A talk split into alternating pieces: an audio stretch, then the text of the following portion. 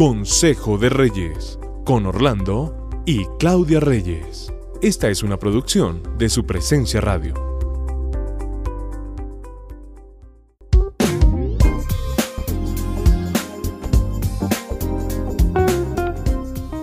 Felices como siempre de estar con ustedes en Consejo de Reyes compartiendo hoy un tema que ya habíamos tocado como es el de la violencia intrafamiliar.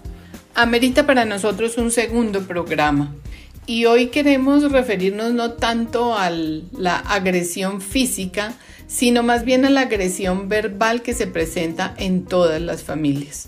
Porque hay esposos que somos expertos en no golpearnos, pero sí en ofendernos. Nos agredimos emocionalmente de diversas maneras, con palabras ofensivas, con groserías y hasta con maldiciones. Y no solamente a la pareja, sino lo hacemos también con nuestros hijos. ¿Qué decir cuando también son los hijos los que ofenden a los padres? Ayer tuvimos un caso bastante sorprendente y era un hijo que estaba llegando casi a punto de pegarle a su mamá por esos problemas de convivencia. Esos problemas se están dando ya de, de hijos hacia sus padres. Yo creo que por su misma situación de convivencia con ellos y de no resolver muchas cosas, pero sobre todo porque han recurrido al alcohol y a las drogas e incluso a asistir a fiestas clandestinas donde empiezan a participar y eso hace que hay, exista un choque entre padres e hijos. Y este mismo tema del alcohol, de los vicios, alteran totalmente los ánimos y llegan hasta las comisarías de familia en este tiempo. Sí, son casos que hemos visto reales en este tiempo. También hoy nos queremos referir a las armas de guerra que nosotros como pareja recurrimos en estos tiempos de convivencia. Realmente es lo menos ético que una pareja puede usar y muchas veces usan a sus hijos como armas de guerra. Los hijos entran a ser parte de sus arsenales de guerra cuando los padres quieren llevarlos a su propio bando y quieren ellos tomar partido o hacer que sus hijos tomen partido frente a sus decisiones, agresiones, hacia su violencia y orgullo. Y los hijos a veces no saben ni qué hacer. Este es un arma de guerra antigua. Yo recuerdo que en mi familia, mi papá cuando tomaba y peleaba con mi mamá, nos levantaba y nos ponía en medio y decía, ¿con quién se van? ¿Con su mamá o con su papá? Ahora tal vez no lo hacen así, pero sí quieren que sus hijos tomen decisiones hacia un lado o hacia el otro. Qué pecado, los niños, aún los jóvenes, no están preparados para tomar decisiones por ninguno de los dos. Para ellos, ambos tienen el mismo valor. Causamos en ellos una lucha emocional que ellos no van a poder sostener y mucho menos manejar en medio de un conflicto. ¿Qué se crea en ellos entonces? Empezamos a, a crear en nuestros hijos una violencia interna una indecisión, se pueden crear distorsiones afectivas, eh, causamos conflicto en sus emociones para toda la vida. Sí, eh, empiezan ellos a tener una distorsión total de lo que es la familia, quieren entonces muchos de ellos entonces tomar posiciones de aislamiento con el mundo y empiezan a tomar escapismos como son las drogas, como son el alcohol, como es el menosprecio por, por ellos mismos, por su propio sexo o por el sexo opuesto, empiezan a distorsionar totalmente y empiezan a generar guerra. Guerra creándose distorsión de identidad y lo más grave también, generando anorexias y bulimias. Entonces todo este conflicto, toda esta violencia hace que tengan unas consecuencias sus hijos. Entonces, papás, de ahí lo importante en trabajar nuestras emociones y nuestros orgullos. No solo el orgullo machista, el orgullo de nosotras las mujeres. El feminista. El feminista a veces es mucho más fuerte que ese, que ese orgullo machista. Y eso es lo que causan todas estas situaciones de las que les estamos hablando hoy.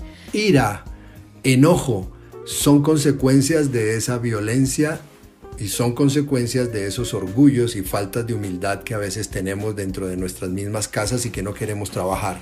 Es increíble, pero ya uno ve en los hijos estas manifestaciones porque son cosas que se aprenden fácilmente. Entonces hay niños que ya tienen esos hábitos de ira, de violencia, de enojo y, eso ha sido causado y generado en casa. Hay un arma de guerra que yo quisiera que tuvieran muy en cuenta que se vive en los hogares y en las casas, que es el arma de guerra del silencio.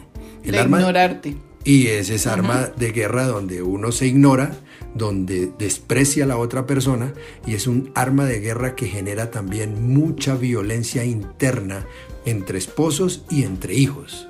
Ojo con la violencia del silencio. A veces vivimos juntos pero separados y no existe una relación, no existe realmente un hábito de convivir, de compartir. ¿Qué podemos hacer? ¿Qué podemos hacer para frenar esta violencia intrafamiliar? Familias así deben tener estrategias de ayuno, por ejemplo, de películas violentas de no hablar con amigos o familias que hayan tenido malas experiencias en, el matrimonio y que les hablen pestes o cosas malas del matrimonio. Yo he notado, sabes, que muchas mujeres, muchas esposas y esposos hablan con personas que hablan muy mal del matrimonio y eso genera violencia. Eso alimenta el espíritu también, las cosas buenas, pero las malas también. El perdón. El perdón es absolutamente necesario en estos momentos hacia padres o figuras de autoridad, hacia personas que aún han sido violentos contigo. El perdón es el gran antídoto de la violencia. Por favor, perdónense. El orgullo, déjenlo a un lado. Den su brazo a torcer. Cedan un poco. Dejen de chocar. Lleguen a la humildad.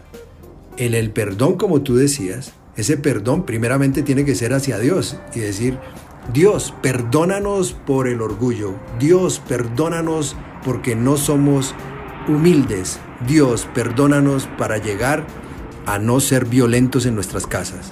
Para pedir perdón necesito ser humilde. Entonces, estas son dos cosas que van muy de la mano pero como humanamente es imposible hacerlo porque nuestro perdón humano no es suficiente ni nuestra humildad es suficiente, tenemos que recurrir al Espíritu Santo. Él es nuestro ayudador. Usted le debe pedir a Él que le ayude, que le dé de su perdón para perdonar a otro, que usted pueda ser humilde porque humanamente no lo logramos hacer. Por último, rinda cuentas a alguien sobre sus actitudes violentas, alguien que de verdad le ayude, alguien que usted respete y admire.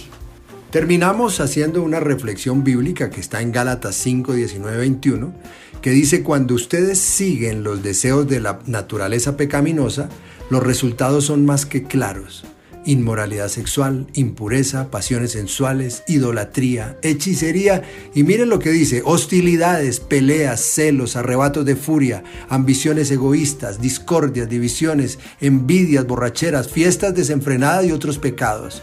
Cualquiera que lleve esa clase de vida no heredará el reino de Dios. Por favor, salgan de la violencia intrafamiliar.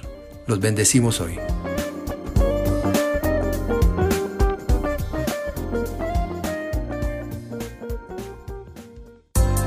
Acabas de escuchar Consejo de Reyes por su presencia radio.